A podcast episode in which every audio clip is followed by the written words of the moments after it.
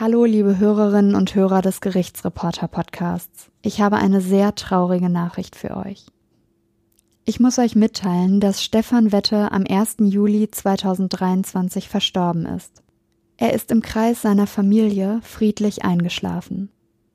All unsere Gedanken sind bei Stefans Frau und seinen Kindern. Zehntausende Hörerinnen und Hörer werden den Gerichtsreporter schmerzlich vermissen.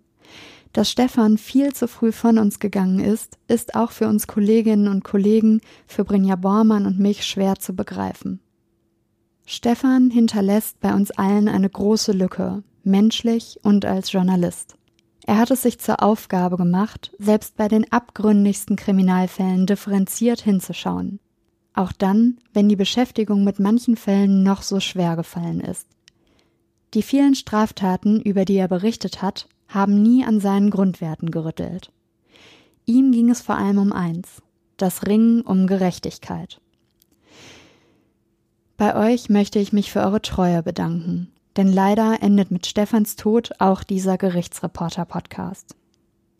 Die folgenden Worte hat Stefans langjähriger Watz-Kollege Frank Preuß für ihn verfasst. Eingelesen hat sie unser Podcast-Kollege Lukas Mauri. Einen Link zu diesem berührenden Nachruf findet ihr in den Show Notes. Wie halten Sie das bloß aus? Diese Frage hat Stefan Wette oft gehört, wie er in der Redaktion einmal erzählte. Kein Wunder, wenn man mehr als 30 Jahre die großen und kleineren Prozesse in Essen und zuletzt auch in Dortmund als Gerichtsreporter für die Watz im Mantel- und Lokalteil begleitet.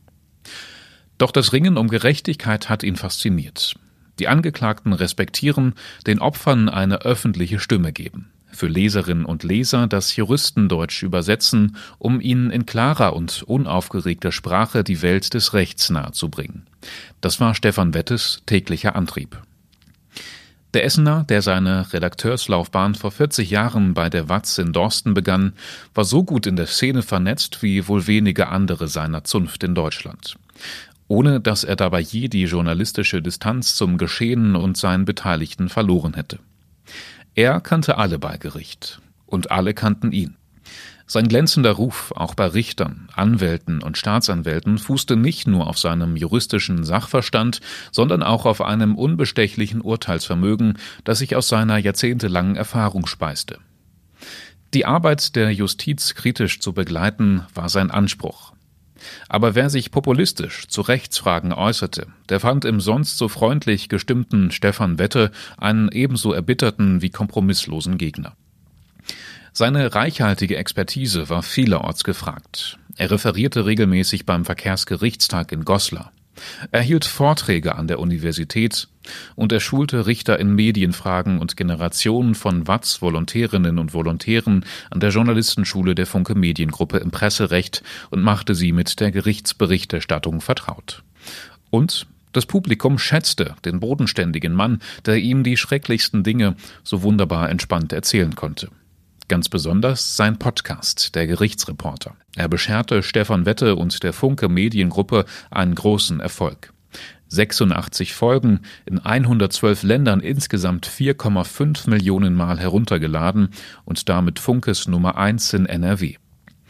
Den Reiz seiner geliebten Heimatstadt Essen hat er Besuchern als ehrenamtlicher Stadtführer mit spürbarer Freude und ein bisschen Stolz vermittelt. Und dass sein RWE ihm in den Niederungen des Fußballbetriebs über die Jahrzehnte keineswegs nur Spaß bereitete, hat man ihm kaum angemerkt. Entsprechende Frotzeleien konterte er mit Vergnügen. Nun hat sein Herz ganz plötzlich aufgehört zu schlagen. Stefan Wette, von seiner Frau, Sohn und Tochter geliebt, von Kolleginnen und Kollegen innerhalb und außerhalb der Watz geschätzt und gemocht, ist am Wochenende im Alter von 64 Jahren gestorben. Er wird schon jetzt vermisst.